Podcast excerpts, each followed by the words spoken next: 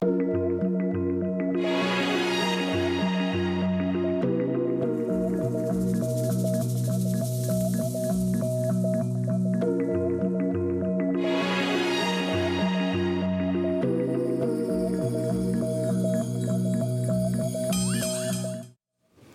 Bonjour et merci de nous retrouver pour la foi prise au mot, votre rendez-vous de réflexion chrétienne. Cette semaine, nous allons parler de la Vierge Marie, mais nous n'allons pas en parler de manière très conventionnelle. Très conventionnelle, vous voyez certainement de quoi je veux parler. Cette femme, largement rêvée par des hommes, qui est soumise à l'ange comme à son mari, qui est effacée, médite pieusement en son cœur tout ce qu'elle a vu. Et vous vous doutez bien du modèle qu'on proposait aux femmes avec cette vision, soumission, silence, aux hommes la vie active, aux femmes la vie de recueillement. Mais Marie, est-ce vraiment cela? Je vous propose de revenir sur la figure de la Vierge Marie en compagnie de mes deux invités, sœur Marie-Madeleine Cazot, bonsoir. Bonsoir. Vous êtes prieure euh, du monastère bénédictin euh, de Saint-Balthilde de Vanves et aussi vous êtes présidente de votre congrégation. Félicitations. Et puis Agnès von Kirchbach, bonsoir. Bonsoir. Vous, vous êtes pasteur de l'Église protestante unie de France, vous êtes membre du groupe des Dômes, donc c'est un groupe euh, euh, très écuménique, hein, c'est le groupe de réflexion théologique écuménique. Et puis, euh, vous êtes aussi enseignante à l'ISEO. Alors peut-être, dites-nous ce que c'est que l'ISEO. L'ISEO, c'est un des instituts de l'Institut catholique de Paris dans lequel l'enseignement œcuménique est le centre même des intérêts.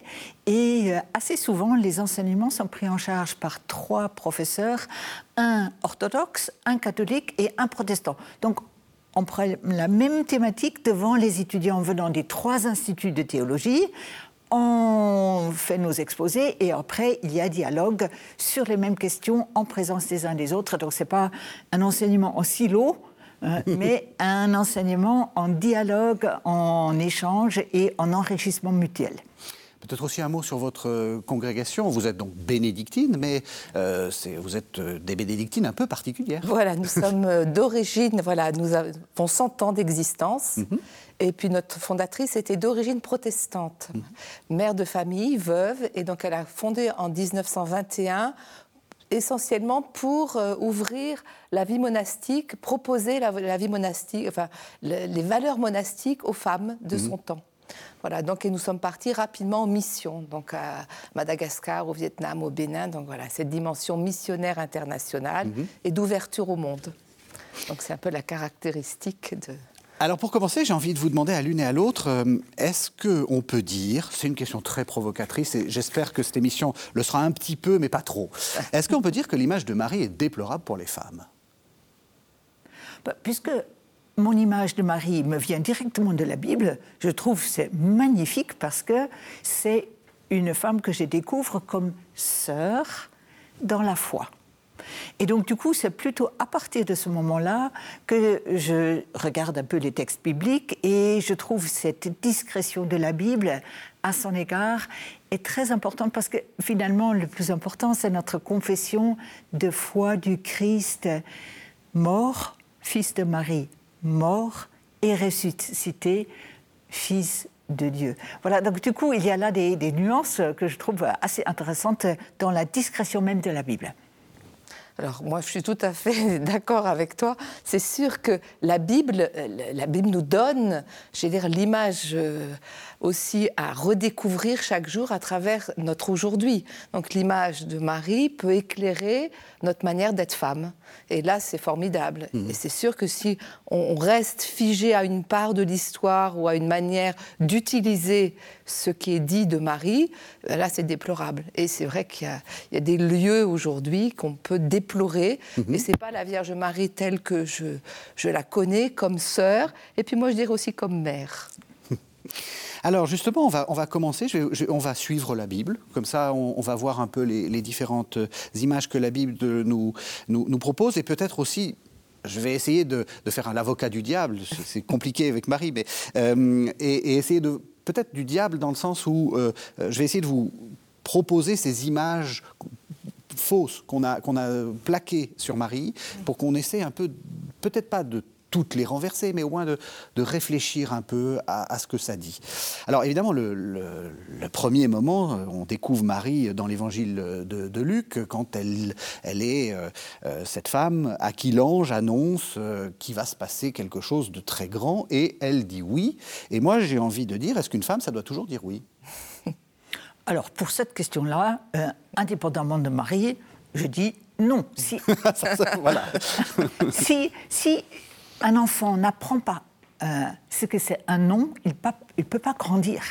Donc le, but, il bute contre un nom et ça met en route sa créativité. Donc euh, quelqu'un qui ne sait dire que oui, c'est une loque, c'est une serpillière, c'est rien. Et, donc du coup, attention à ne pas comprendre euh, faussement le oui. Il se dit comme une possibilité de réponse et d'être construit dans une relation. Oui et non sont des réponses à quelqu'un. Et si le quelqu'un me donne quelque chose d'intéressant à découvrir par le oui, c'est bien de les suivre. Peut-être il me donne quelque chose de très intéressant à découvrir à travers le non. Et donc, du coup, c'est aussi intéressant. Et ça, c'est sûr que euh, nous, on pris Notre-Dame du oui, et je disais aux sœurs, euh, ça ne veut pas dire qu'il faut toujours dire oui. Et ça conduit aux abus. Et donc, euh, c'est pas le fiat de Marie qui peut correspondre au fiat de Dieu, du fiat lux, la, lumière que la lumière soit, n'est pas un, oui euh, sans, sans discernement. Mais le discernement, il est construit, il est nourri par une connaissance, par un dialogue. Et c'est vrai que là, on a besoin vraiment de construire des réponses euh, euh, intelligentes, engagées, qui sont des réponses et pas simplement une soumission. Et peut-être, je peux juste rajouter, ah, du coup, euh, ce qui est abusif, me semble-t-il, dans cette image, c'est que l'interlocuteur Dieu n'est pas mis en valeur dans la réponse du oui de Marie, si après on dit bah, il faut dire oui à tous les autres aussi. Mm. Non.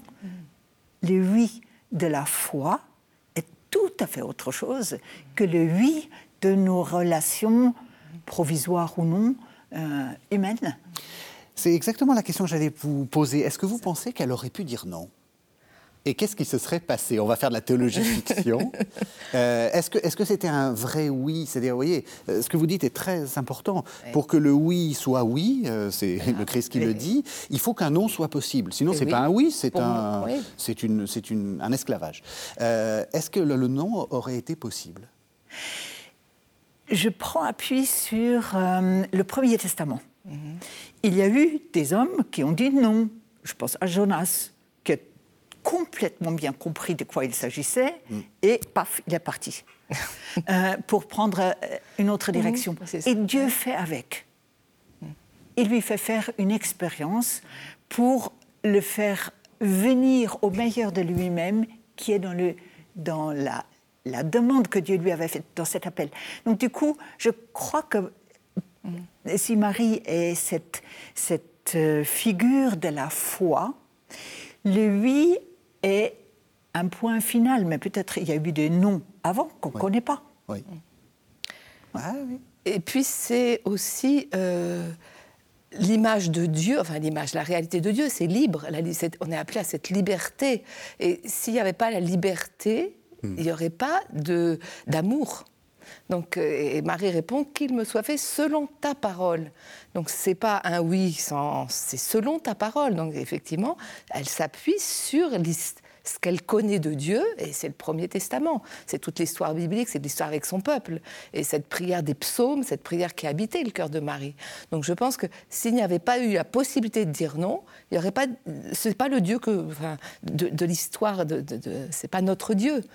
J'allais aussi y venir. Elle dit effectivement oui, selon, enfin, que, que, cela m'arrive selon ta parole. Il y a une forme presque de contrat. C'est pas un oui sans. Euh, voilà, euh, comme vous vous dites la, Vierge du oui qui dit oui tout le temps. C'est oui à ça, pas oui à tout. Voilà. Et, entre, entre les deux, il faut bien lire les textes. Hein. Il y a d'abord, euh, elle, elle, dit quand même, bon, je t'ai reconnu, hein, tu es un ange, mm. ta parole me vient de Dieu. Mais quand même, quelques explications, s'il te plaît. Oui. Hein. Et la, demande mm-hmm. de pouvoir rentrer humainement parlant non, ce projet est magnifique pour Marie. On ne me demande pas de tout gober. Mais c'est ça. On, on me demande, Absolument. est-ce que tu entends et de quoi s'agit-il d'entendre Que Dieu fait encore alliance et qu'il n'a pas oublié la promesse donnée et que cette promesse-là, elle rentre dans une nouvelle phase de réalisation. Elle dit oui à ça. C'est pas n'importe quelle vie. Et, et donc, du coup, elle demande aussi euh, Tu pourrais euh, me donner quelques, quelques indications. Et elle en reçoit, même si ce n'est pas une explication euh, technique, euh, Scientifique. scientifique, pas une explication étape par étape, mais elle est prise au mot de la foi. Et notre émission bien merci, de, merci de le rappeler. voilà. c'est dans cette foi Ok. que euh, elle va pouvoir dire à la fois oui à Dieu et oui à quelque chose qui l'insère et qui la laisse insérer dans son peuple, un peuple d'alliance. avec euh, voilà, cette présence, cette annonce de l'esprit qui, voilà, qui t'embombera, comme dit Sir Jeanne d'Arc dans sa traduction. Voilà. Il, y a, il y a une intervention de Dieu autre, nouvelle, mais qui s'inscrit dans l'histoire du peuple d'Israël. Et Et d'ailleurs, on voit bien que quand elle va dire son Magnificat, euh, elle, la, elle la connaît, sa Bible, si j'ose dire. C'est-à-dire qu'en fait, Et- elle relit tout. C'est ça. Et, et dans ce Magnificat, justement, ça n'est pas du tout une parole mièvre. Oui. C'est voilà, le- il- les puissants. enfin, on, a- on a l'impression que c'est une, une femme de, euh, une Judith. Hein, Oui, oui. Je- oui, oui, oui, oui, oui. Est-ce que je peux revenir encore une fois Oui, sur cette voilà. euh, euh, question un peu du euh, tu, tu seras sous l'ombre de l'Esprit Saint Saint, dit-elle. voilà. Ça fait aussi appel au Premier Testament. Euh, La tente de la rencontre ou la tente Absolument. sont chaque fois pris sous l'ombre d'une lumière. hein. donc du coup, ce qui est complètement euh, euh, physiquement parlant Impossible. Impossible. impossible. Mais c'est là encore une continuité. Marie n'est pas la première qui est ombragée par l'Esprit Saint. C'est le peuple tout entier. Et à ce titre-là, pour moi, elle est beaucoup aussi figure du premier peuple de l'Alliance. Elle est fille de Sion. Elle est fille de Sion. euh, et nous oublions peut-être parfois que c'est une figure collective, magnifique, comme la figure de serviteur du Seigneur. C'est aussi d'abord la figure de tout un peuple. Et peut-être euh, on, apprendra davantage à chanter avec Marie les louanges de Dieu parce que c'est un groupe, c'est un peuple auquel je m'associe, dans lequel j'entends déjà une mélodie qui me vient de loin et que je prends à mon compte et je continuerai. Est-ce que la maternité, est-ce que c'est ça qui définit une femme? Parce que c'est ce qu'on a, ce qu'on a essayé de, de- de dire, euh, Marie-Mère universelle, Marie la Mère, etc. Alors évidemment, je vous pose cette question-là, c'est une question à laquelle vous avez certainement dû réfléchir. Et je Ah pense ben que oui, toutes, vos sûr, sœurs, toutes voilà. vos sœurs y réfléchissent. C'est sûr Parce qu'il y a ce modèle-là. voilà. Alors que, j'allais dire, quand on est, quand on est appelé euh, à la vocation sacerdotale, etc., on- les, les hommes ne se posent pas la question. Ah, c'est sûr que c'est une question essentielle euh, de renoncer à une maternité physique pour, euh, pour, euh, pour répondre à l'appel du Seigneur dans la vie euh, religieuse, qu'elle soit apostolique ou monastique, ou de consécration des vierges.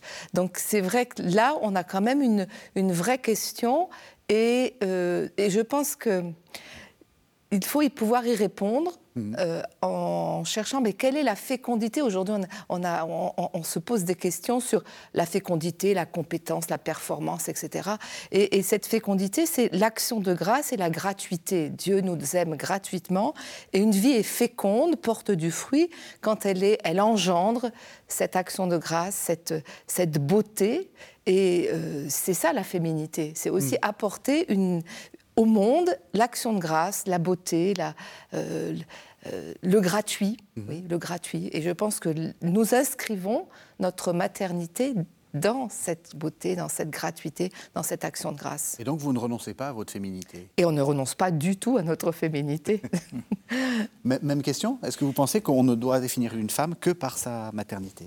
Est-ce que c'est le modèle d'une vie? Non. Très clairement non, euh, parce que euh, est-ce qu'on dirait la même chose pour un homme Mais c'est ce que je disais à propos de la vocation euh, euh, sacerdotale ou monastique pour un homme. C'est-à-dire que, alors je pense, je pense, que ça pose des questions très claires à, des, à, tous ceux qui s'engagent, ça c'est vrai, mais on ne renvoie pas ça aux prêtres. C'est ça. Et, et, donc du coup, il me semble le plus intéressant, c'est de se poser la question quel type de maternité et de paternité est-ce que nous assumons dans notre existence? Est-ce que nous voulons juste vivre en vase clos de manière hmm, presque maladif, euh, narcissique, autiste, je ne sais pas, euh, quelque chose qui, qui n'aurait aucun jaillissement vital sur une nouvelle génération? Et déjà, on ne peut pas être enseignant sans être pris par un désir de maternité, paternité pour cette génération à qui on apprend une autonomie, euh, euh, une créativité, etc. Et donc, du coup, euh, réduire la maternité à la matérialité me semble indu à la foi chrétienne. Mmh. Et très important de retrouver, surtout pour toutes les femmes, pour tous les hommes, ce désir et ce plaisir de laisser grandir une nouvelle génération. Mmh. Et le, mot éducateur, il est, très beau parce que ça implique le conduire, mais loin de soi. Hein. donc, je ne prends pas les plus jeunes pour qu'ils me ressemblent, c'est pas du copier-coller, mais je les aide pour qu'ils soient différents de moi. Il y a toute cette dimension effectivement de, euh, de transmission, de transmettre, transmettre la vie, c'est transmettre le savoir, transmettre la volonté, transmettre la créativité. Enfin, et c'est là la maternité et la paternité, c'est dans cette transmission, mettre plus loin et envoyer, envoyer dans la vie. Et, c'est vraiment le, le cœur même de... Tout à fait. Alors on va on continue, je suis désolé, le temps passe, j'aurais encore plein de questions à vous poser, je me rends compte, mais euh, la nativité. Alors, euh, justement, euh, la nativité, on, souvent on insiste sur le caractère précaire, la Vierge d'humilité et, peut-être la figure de, silence. Alors là aussi, je, pardon, je suis très provocateur. Taceante mulieres, hein, comme dit, comme dit les, les, les, épîtres de l'épître à Timothée. Est-ce qu'il faut que est-ce qu'il faut que les femmes se taisent On va encore dire non. ben oui, ben oui, bien sûr. Mais c'est pour. Euh, voilà, bien sûr, bien sûr. Non, non, il ne faut pas que les femmes se taisent. Et je pense que la nativité, on a quand même aussi. Bon, c'est le petit Jésus dans la crèche. Et aujourd'hui, je pense qu'il faut sortir de cette euh, image bucolique ou, euh, ou aussi qui est nostalgique. On voit beaucoup de gens souffrir à Noël. Ah, parce qu'il y a une souffrance de quelque chose de l'enfance euh, qui a été perturbée, qui a été douloureuse. Et, je pense que dans, nos monastères, à Noël, nous recevons souvent des gens qui souffrent et qui sont seuls et qui, et, qui au, cœur même du mystère, Dieu rejoint, Dieu prend notre condition humaine, la, la prend pleinement et, devient cet enfant qui, qui aujourd'hui est ressuscité, assis à la droite du Père. Donc, comment arriver à aider, euh, j'allais dire, euh, à nous aider à, vivre de cette présence-absence, de cette humilité, de cette douceur et en même temps d'une vraie, d'une vraie explosion de vie euh, et, je pense que Marie, elle n'était pas là, les bras croisés, à regarder euh, Jésus euh, vaciller. Enfin, voilà. Elle l'enveloppe, elle la met dans une mangeoire. J'aime beaucoup, elle l'emmaillote. Voilà, dans les... donc, ça veut dire qu'elle a des gestes de mère bien préparés, réels, et qu'elle qu'elle nous ouvre un chemin de, voilà, de vie, mais d'adulte, de force. Je rajouterai deux dimensions euh, sans vouloir euh, euh, dédire ou médire quoi que ce soit dans ce que tu viens de dire.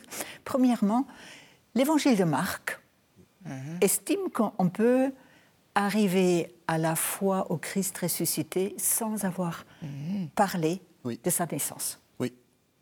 Et l'évangile de Jean aussi. Et Jean aussi, d'une certaine manière. Mhm. Par contre, il n'y a aucun évangéliste qui omet Pâques voilà. Donc ça, c'est euh, très important.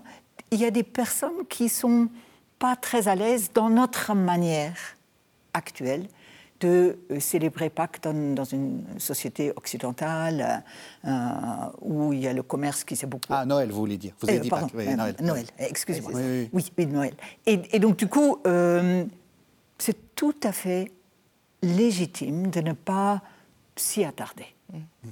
Deuxième chose, l'iconographie orthodoxe, elle est absolument magnifique parce que l'enfant est couché tel le Christ mis dans le tombeau. Oui. Donc les langes sont en fait déjà euh, tressés sur son petit corps, comme ça sera le cas pour euh, l'ensevelissement. Et donc de ce point de vue-là, euh, le plus important de Noël, c'est de dire un, un homme dans notre monde qui meurt est aussi un homme qui est né d'une femme dans notre monde. Donc c'est une attestation de l'incarnation. Dieu n'est pas loin, il est devenu frère pour nous. Et ça, c'est beaucoup plus important. Et le silence de Marie, c'est du coup, bah, ça vaut la peine d'y réfléchir. hein. Oui. Oui, parce Euh, parce que ça bouscule quand même beaucoup. Oui, parce que souvent, il y a, à deux reprises dans Luc, on voit qu'il y a cette phrase, elle méditait dans son cœur. voilà. Oui. Mais ça ne veut pas dire qu'elle. Ça veut dire aussi qu'elle enfin, qu'elle contemple, qu'elle comprend elle- son int- l'intelligence de la foi. Euh, Marie obéit. C'est l'obéissance et l'intelligence de Marie. Elle reçoit le mystère à son niveau et elle l'y conduit. C'est-à-dire que euh, le vivant, elle va nous conduire, elle conduit à, découvrir plus loin et effectivement à ce Dieu, Dieu, il s'est fait homme. Et homme, il meurt et il nous sauve. Donc c'est tout ce chemin qui est un chemin qu'elle a vécu dans la foi et aussi dans la méditation. Je crois que le silence, il est plutôt de méditation que de mutisme ou, euh, ou d'enfantillage ou d'infantilisme. C'est pas. Je suis tout à fait d'accord avec vous. Euh, alors là encore, je vais être un petit peu, un petit peu euh, provocateur. Euh, Il y, a, il y a cet épisode où on voit Jésus qui est euh, dans le temple, Jésus parmi les docteurs, le sauveur trouvé dans le temple. Euh, et là, il y a hum, une scène un peu bizarre où, où en fait, euh, le, le fils répond à sa mère de manière euh, pas très sympathique. Euh, et elle, elle dit rien. Mais c'était une paire de claques qu'il aurait fallu faire. non, on ne frappe plus les enfants et on a bien raison de le faire. ça, de- donc vous êtes un bon scénariste parce que vous voyez déjà la tonalité sur laquelle c'est dit, etc. hein. Peut-être peut euh, prendre les mêmes éléments et les sonoriser un peu euh, autrement. C'était de la provocation. C'était de la provocation. Euh, mais je trouve que c'est magnifique. On nous montre Marie dans un souci humain Oui. C'est ça. et pleinement humain. Et c'est pas euh, Dieu pourvoira tout, donc je reste et je regarde. C'est l'angoisse, oui, Elle est avec son avec Joseph. mari Voilà.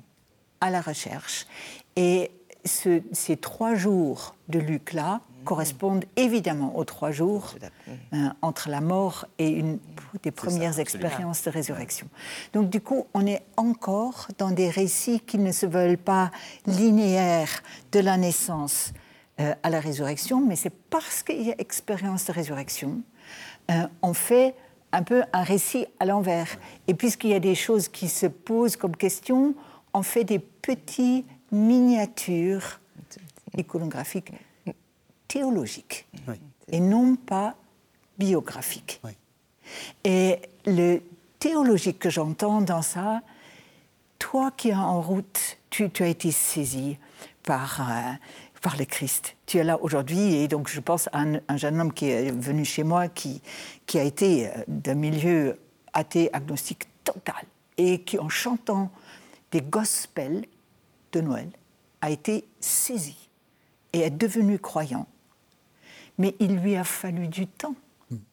Et aujourd'hui, il y a des moments où il dit J'ai l'impression d'avoir perdu ce feu du début.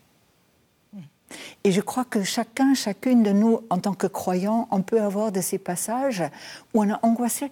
Où il est celui par qui j'ai appris à voir Dieu et le monde autrement. Où il est, où il est. Et donc je le cherche et on me dit d'accord, tu as cherché, mais est-ce que tu as cherché le bon endroit? Hmm.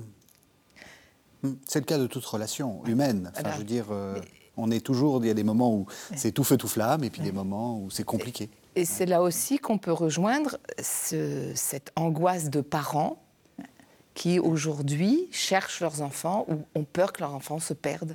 Et je crois que c'est vrai que de, euh, il y, a une euh, modèle, Marie modèle, elle est là. Je pense qu'elle peut rejoindre beaucoup, beaucoup d'expériences humaines de, femmes et de, couples qui, qui sont dans l'angoisse de perdre un enfant, d'avoir perdu un enfant, de chercher un enfant. Là, il y, a une, il y a un lien très important théologique spirituel et qui est du compagnonnage. Donc, euh, Est-ce que vous iriez jusqu'à dire, comme Agnès von Kirchbach, qu'en que en fait, il ne le cherche pas au bon endroit? Ah ben, si, c'est vrai, on, sent bien que euh, Jésus déplace, euh, comme souvent, et déjà, et c'est la première fois qu'on le voit dans l'Évangile, et en même temps, c'est vrai que c'est un récit, il n'y avait pas de témoin, donc c'est forcément, est-ce que c'est Marie qui a raconté ça, l'événement? Est-ce que c'est un récit théologique écrit par l'école euh, mhm. de Saint-Luc? C'est aussi ça qui est intéressant, c'est qu'il il y a quelque chose qui doit être dit. Donc pourquoi me cherchez-vous? Je dois être aux affaires de mon Père. Donc on voit bien que Marie et Joseph n'ont pas cherché Jésus là où il était. Et, donc, même elle, elle n'a pas la préscience, elle n'a pas tout ce. Voilà, et, elle cherche. Et donc, euh, et il faut trouver Dieu, et souvent Dieu nous rejoint là où on ne cherche pas. C'est intéressant parce que j'ai l'impression en vous écoutant que euh, euh, vous avez tendance à, à nous euh, donner l'une et l'autre, hein, d'ailleurs, un regard plus théologique sur Marie et à être un peu, pas à distance, mais à nous dire attention, ne psychologisons pas trop. Est-ce que vous êtes d'accord qu'on a un peu beaucoup psychologisé Marie Et du coup, au détriment d'une forme de théologie? Ah Oui, pour moi, c'est évident qu'aujourd'hui, euh, quand on regarde un peu l'histoire de l'Église, des Églises, euh, moins on est théologique, théologien, et plus on va vers la dévotion, vers, euh, vers les, le sentiment, on développe, même, bon, aujourd'hui on, on développe beaucoup la psychologie, il y a du bon, ça c'est sûr, mais je pense que il faut, il faut qu'on retravaille la théologie au regard de notre anthropologie contemporaine. Mmh. Il y a un vrai dialogue et à, travailler, à effectuer un vrai travail de l'intelligence éclairé par la foi. Mmh. Et, je pense qu'aujourd'hui, c'est nécessaire qu'il y ait un travail théologique reformulé à la, lumière de notre anthropologie et de notre philosophie. Euh, le, philosophe allemand euh, Rosa euh, Hartmut dit bien que rendre à la terre sa part indisponible. Donc, si on rend à la terre sa part indisponible, on ne peut pas toujours prendre, prendre, prendre et dire oui, oui, c'est je consomme. Et lui, il dit en, philosophie, il faut rendre cette part indisponible pour intégrer et non pas consommer. Mmh. Et je pense que ça rejoint la foi. Si on est toujours disponible, ce qui est de la morale, eh ben, on épuise et on n'est pas juste, on ne peut pas répondre. Il appelle ça la résonance. Et je trouve ça très, euh, très judicieux pour notre vie aujourd'hui spirituelle, théologique et, morale. Parce que c'est y a un tout, il y a une, forme de voilà, un chemin à, vivre là et à, faire vivre, à faire découvrir. On a du travail, on a du pain sur la planche. Alors plus de théologie, est-ce que vous diriez aussi que dans le monde protestant, il faudrait faire un peu plus de théologie sur Marie? Alors là, c'est une très belle question parce que souvent on travaille théologiquement parlant ou on ne travaille pas théologiquement parlant à cause d'un contexte global. Et du côté protestant, on a l'impression que depuis le 18e, 19e, il y a tellement de personnes, plutôt catholiques, qui parlent de Marie que ce n'est pas nécessaire qu'on s'y mêle. Mmh. Et donc, notre silence est devenu peut-être un peu un mutisme et on ne sait même plus parler de manière heureuse de cette figure biblique qui est là et qui demande d'être intégrée comme les autres témoins euh, de la foi qui cheminent.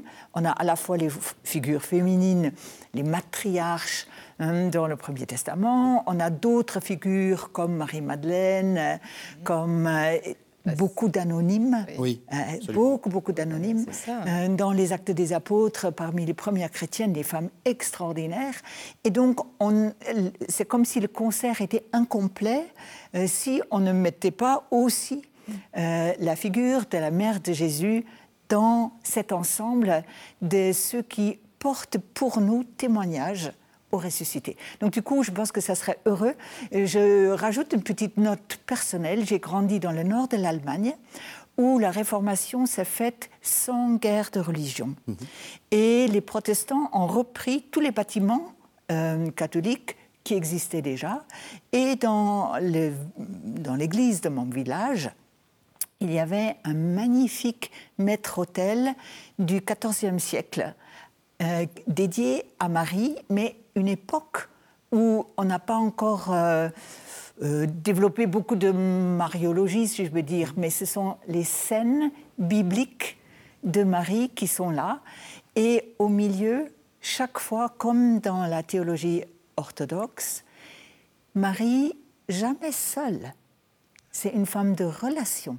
Donc elle porte son enfant, ou elle est à la rencontre d'Élisabeth, euh, ou elle va chercher son fils, peu importe. Mais c'est une figure qui nous intéresse parce qu'elle dit quelque chose du croire et du chemin de la foi. Et donc, elle n'a pas été. Euh, elle n'a pas été rasée. Elle n'a pas été rasée. non, et elle ne va pas être euh, enlevée. Le travail du Ça pose aucun problème. C'est magnifique. Et, donc, quand on fait euh, l'apprentissage, ce, que vous appelez le, catéchisme, voilà, on, peut tout à fait faire de la lecture avec ce, maître-autel. Ça ne dérange pas. La, la pudeur des artistes pendant des longs siècles est une belle méditation de leur côté mm. sur ces textes bibliques. Mm. Donc on n'a pas besoin de, dire putain. Mm. Il y a tout le travail des dombes sur Marie, qui a quand même été aussi. Donc le groupe des dombes, le, groupe, groupe écuménique. Des dombes, voilà, le groupe écuménique. Il y a eu un travail sur le, un texte sur Marie qui qui est tout à fait, tout à fait important, hein, et, voilà. et, qui permet aussi une base de travail. Voilà. Donc on recommande d'ailleurs ce, texte qui est tout à fait intéressant, effectivement. Alors, Maria Cana. Marie Akana. Là, ce qu'il y a de bien, c'est que je n'ai pas de, je n'ai pas de, j'ai pas besoin d'être, d'être ni provocateur ni, parce que finalement, on n'en fait pas grand-chose de Maria Cana, alors qu'en fait, alors qu'il y a beaucoup, à, il y a beaucoup à faire. Maria Cana, elle voit, elle voit le manque. Et je pense que c'est sans doute aussi une des dimensions euh, propre à la féminité, c'est de voir le manque.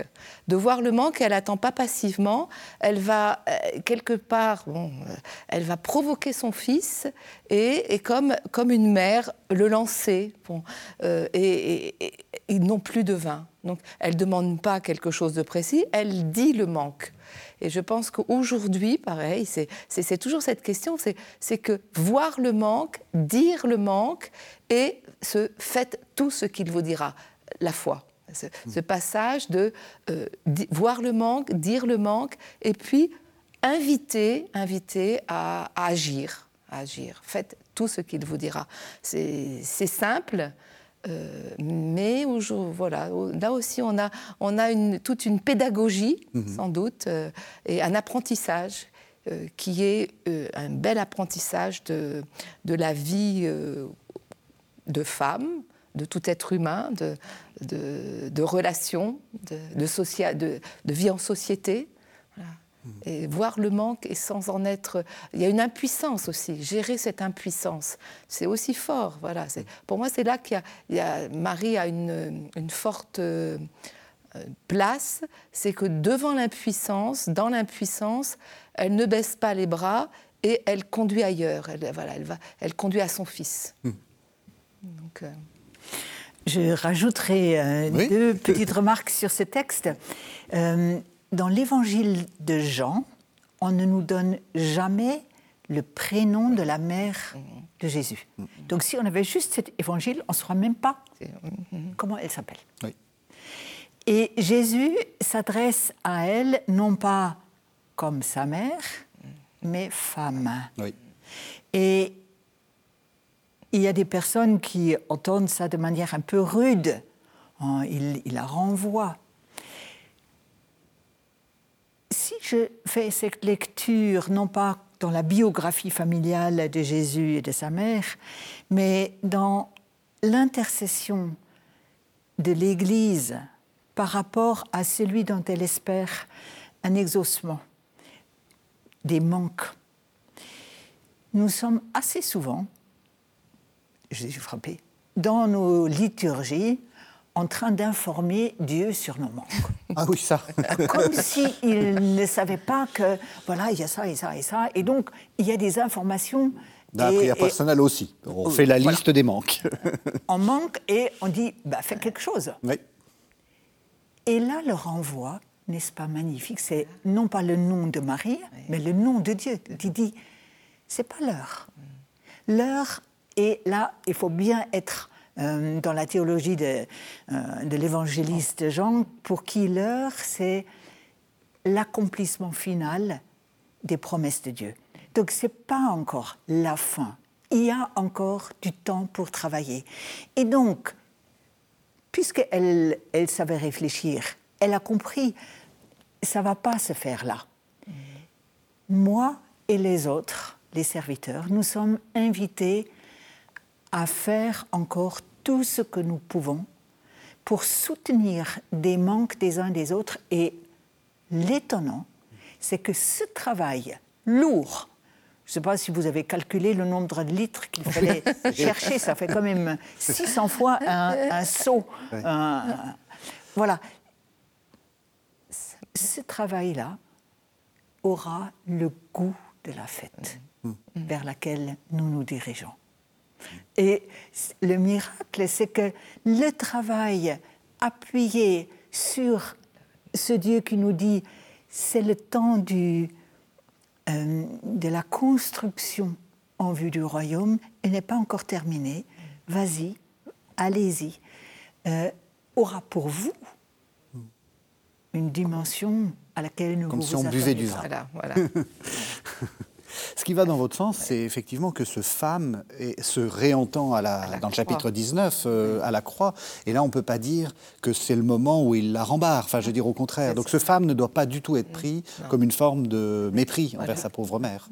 Donc je, l'entends beaucoup plus dans ce qu'on disait euh, je sais pas, tout à l'heure déjà, Marie comme figure de Sion. des Sion et figure de l'Église. Et donc, ne vous en faites pas. Si ce n'est pas encore le tout maintenant, euh, je vous demande de continuer ici ou là, et l'accomplissement, c'est de mon côté qui sont ma mère et qui sont, qui sont mes frères. Alors ça, c'est une parole qu'on retrouve euh, plusieurs fois, enfin dans les synoptiques en fait, hein, euh, dans tous les synoptiques. C'est quand même un peu dur. C'est une parole euh, que, que, Jésus, vous savez, c'est cette histoire où on lui dit ta, ta, mère et tes, frères sont là, ils attendent dehors. Ils attendent dehors et, il dit qui sont ma mère, qui. Et il regarde et il montre et dit alors il y a deux traductions celui qui fait la volonté de mon père ou celui qui écoute ma parole la met en pratique. Et, donc ce cheminement dans, dans, les, dans les évangiles, pour, à mon avis, là, il y a un basculement dans l'annonce de la bonne nouvelle. C'est ce chemin de fraternité, parce qu'après, il répond, ma, il est ma mère, ma sœur, mon père. Bon, enfin, ça finit par ma mère.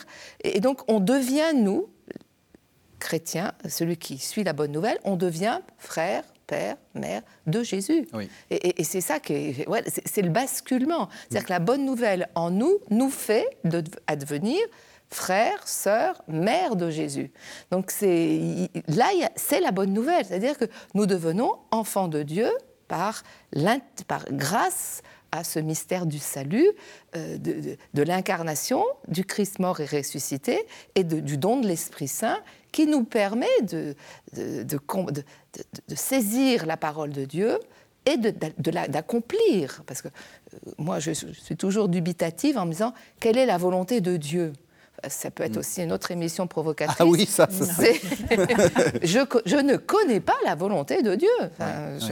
Non, j'essaie d'adhérer à sa parole qui prend chair, à laquelle je mets en pratique ce que je peux comprendre de la parole, mais pas moi toute seule, c'est justement en communauté, en église, dans, le monde dans lequel je suis, grâce à voilà mes frères, mon père, ma mère, euh, cette parenté dans la filiation et dans le salut, dans la foi. Mm. Il me semble que euh, cette bascule-là, elle est heureuse quand on euh, et elle est peu connue. Mm. il me semble. Je pense que peut-être on peut rajouter un peu. Euh, on est encore dans des sociétés très euh, structurées par le clan familial. Et de dire que l'appartenance, à partir du moment où le Christ se donne euh, à reconnaître comme ressuscité, ça éclate. Ça, ce n'est plus cette appartenance par par une naissance, par une langue, par une culture, par une pratique religieuse qui donne la qualité relationnelle, mm. mais c'est cette écoute et la mise en pratique de la parole. Donc c'est une manière de dire la main mise, dans aucun cas, ne peut constituer euh, un identifiant pour la trajectoire que Dieu a prévue. Et j'aimerais bien rajouter un, quelque chose qui met les chrétiens sur ce point-là dans une extraordinaire nouveauté. Ça n'existe pas dans d'autres religions. Mhm. On, devient membre d'une religion par naissance. Et pas par choix. Par choix, ben, par choix c'est vraiment c'est les chrétiens qui, pour la première fois, ont cette idée et qui font que nous, les non-juifs, nous avons notre part entièrement avec les autres. Et donc, du coup, cette psychologisation, il est un peu dur avec sa mère. Je trouve que c'est vraiment euh, ne pas voir la belle pointe de libération que ça donne. Mhm. Euh, et les, pères de l'Église le disent très, très vite et très tôt, on n'est pas chrétien par naître, mais on le devient mhm. par adhésion à la grâce reçue. Pardon. Simplement rajouter, au contraire, euh, voilà, c'est euh, ça rejoint cette, cette autre Marie, Marie Madeleine, cette fraternité. Quand à la résurrection, il va lui dire, va dire à mes frères que je monte vers mon Père et votre Père, vers mon Dieu et votre Dieu. C'est le seul endroit hmm. si je ne me trompe pas, où Jésus dit mes frères. Hmm. Et c'est quand, à la résurrection, premier, la, première parole. Bon, et, et, donc je me dis, voilà, la fraternité, elle naît là. Et elle, va euh, revenir avec euh, l'écriture de, en arrière en partant de la résurrection. Donc voilà la fraternité. Hmm. Elle vient là, mon Père et votre Père, mon Dieu et votre Dieu. Et c'est Marie-Madeleine, voilà, les deux maris euh, qui, finalement marchent ensemble pour nous conduire sur ce chemin de la vraie foi. Enfin, c'est la, la, foi au Dieu qui nous aime, qui s'est incarné, qui nous sauve et qui nous dit ben, Veux-tu? Viens et vois. Effectivement, adhésion et choix libre. Quand on voit le chemin que font certaines personnes pour demander le baptême par adhésion, ben, on est, quand on est né dans une famille chrétienne, on peut dire ben, nous, ça nous a rien. Enfin, on l'a reçu. Hmm. Mais non, après, on le choisit. effectivement, chaque, chaque jour est un jour nouveau, un choix nouveau, une réponse nouvelle euh, à cette fraternité que le Christ nous donne. Et justement, est-ce que ça ne serait pas aussi une sorte de pierre, là aussi je suis un peu provocateur, une pierre dans notre jardin à nous autres chrétiens? Euh, comme vous dites, on se dit très souvent frère de Jésus, etc. On se dit de la famille de Jésus. Et Jésus nous dit attention, vous n'êtes peut-être pas propriétaire. Euh, c'est nous maintenant la famille de Jésus. Et, on, en est, on en est le propriétaire, évidemment. Est-ce que ce n'est pas aussi une manière de dire ne me mettez pas la main dessus. Je trouve que c'est très bien formulé parce que euh, je pense à toutes les personnes euh, qui, pour des questions de leur environnement culturel, ne peuvent pas demander une adhésion à l'Église, mhm. mais mettent en pratique mhm. la, la grâce reçue. Ils sont frères et sœurs de Jésus. Jésus se reconnaît en eux. Il y a plusieurs passages dans, les, dans la Bible qui nous permettent de dire c'est pas parce que on fréquente euh, une église, euh, une liturgie, un temple. La première chose, c'est recevoir hmm. pour aller vers les autres et mettre en pratique ce qu'on a compris. Hmm. Je pense à l'eunuque, là, où il est rejoint avec la parole et l'esprit, et il dit mais Qu'est-ce qui m'empêche d'être baptisé? C'est ça. Et, je crois qu'aujourd'hui, euh, le Christ n'appartient pas à l'Église. C'est quand même l'Église qui est le corps du Christ. C'est l'Église qui appartient au Christ et pas le contraire. Et, pas le contraire. Non, mais et, c'est sûr, hein, c'est sûr que voilà, on, a à, à, aller aux périphéries, à annoncer, à vivre. Il dit allez, allez, partez, allez-y. Maintenant, c'est fait. Mais pas gardez-moi. Marie à la Croix. Alors, moi, j'ai été très frappé de voir que dans. Il y a beaucoup d'artistes, pas du tout chrétiens, qui reprennent. Alors, souvent, c'est la Pietà de Michel-Ange, euh, qui reprennent cette image. Euh, et là, je trouve ça magnifique parce qu'on a l'impression que Marie, c'est vraiment la figure de, euh, qui assume toute la souffrance. Est-ce qu'on a le droit de, là aussi, alors là, peut-être que je psychologise peut-être trop, mais est-ce qu'on n'aurait pas intérêt aussi à valoriser cette, euh, cette image-là, un peu au détriment de toutes ces images qu'on a patiemment essayé de déconstruire dans cette émission? J'ai envie de raconter quelque chose qui m'a beaucoup frappé au cours de cette année en lien avec la guerre en Ukraine.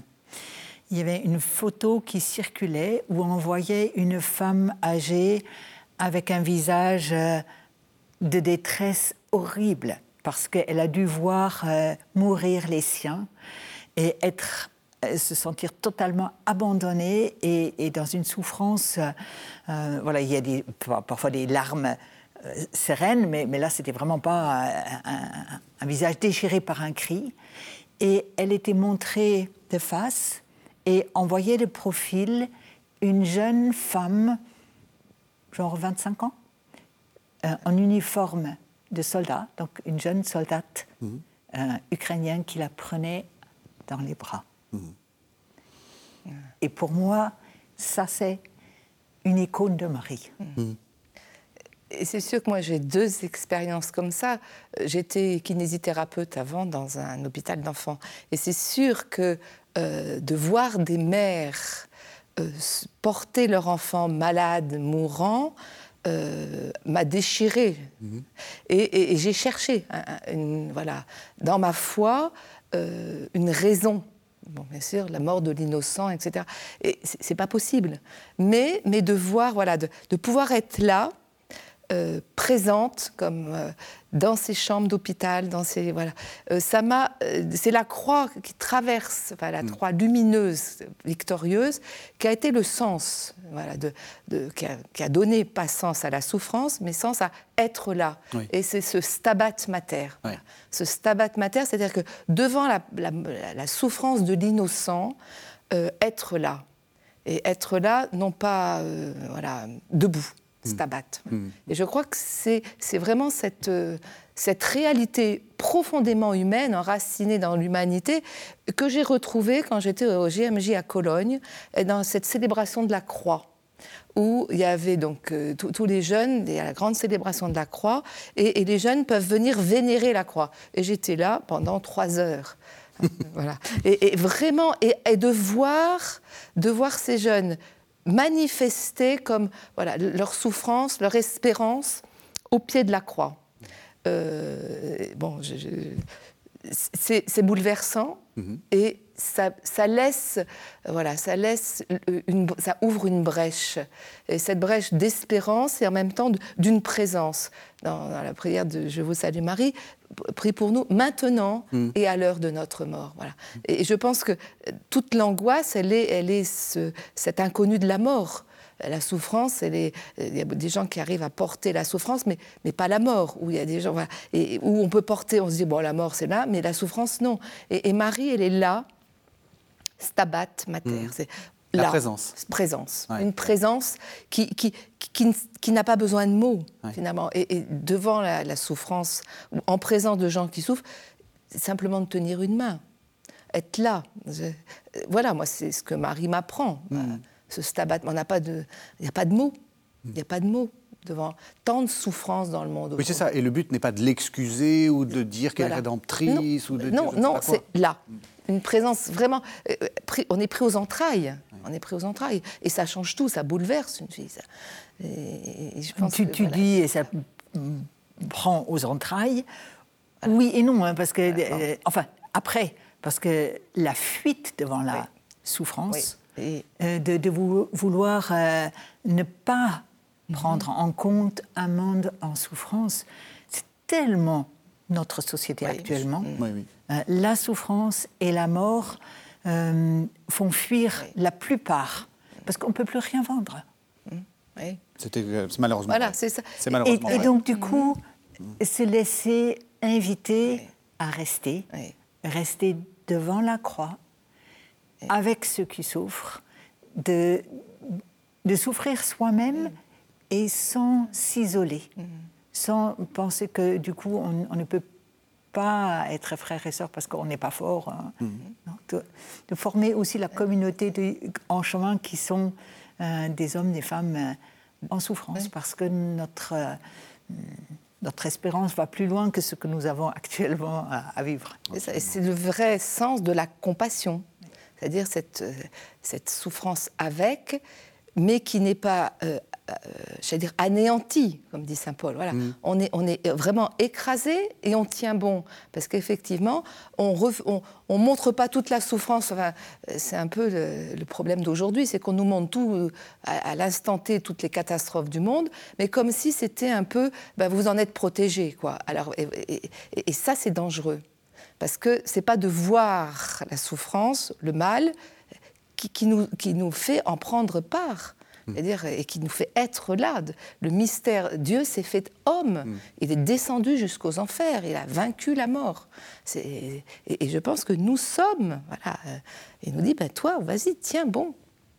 Dans La grâce, ça coûte. la grâce, oui. Est-ce que j'ai le temps de raconter encore une Juste non, le temps. Si oui, oui, non, parce qu'il nous reste une minute. Oui. Non, Et non, alors, non, donc, mais absolument pas. Non, non, non, euh, racontez, parce que, Euh, on- on- en fait, euh, soyons clairs, il nous manque la Pentecôte, donc Oui. on fera peut-être une autre émission. Oui, ah bah, hein, volontiers. Sur la, sur la Pentecôte, avec grand plaisir.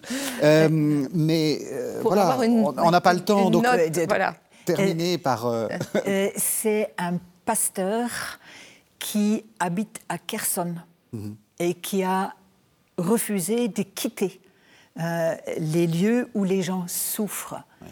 Et on lui a demandé, mais qu'est-ce qu'il te faut? Comment est-ce qu'on peut t'aider? Il a dit, avec moi, il faut que nous retrouvions tous ensemble le sens de l'action de grâce. Parce que dans cette horreur ici, Dieu n'est pas absent. Et la croix du Christ est notre souffrance euh, euh, et notre, notre salut. Et si nous restons, c'est parce que nous sommes capables de rendre grâce à Dieu pour le chemin qu'il nous offre. Après, vous nous donnez ce que vous voulez, mais nous ne dépendons pas de votre générosité, nous dépendons de notre foi au Christ. Avec nous, rendre grâce. Eh bien, merci de cette, euh, de cette, euh, cette évocation, parce que euh, justement, vous montrez que Marie, c'est pas un modèle uniquement pour les femmes, c'est aussi un modèle pour les hommes.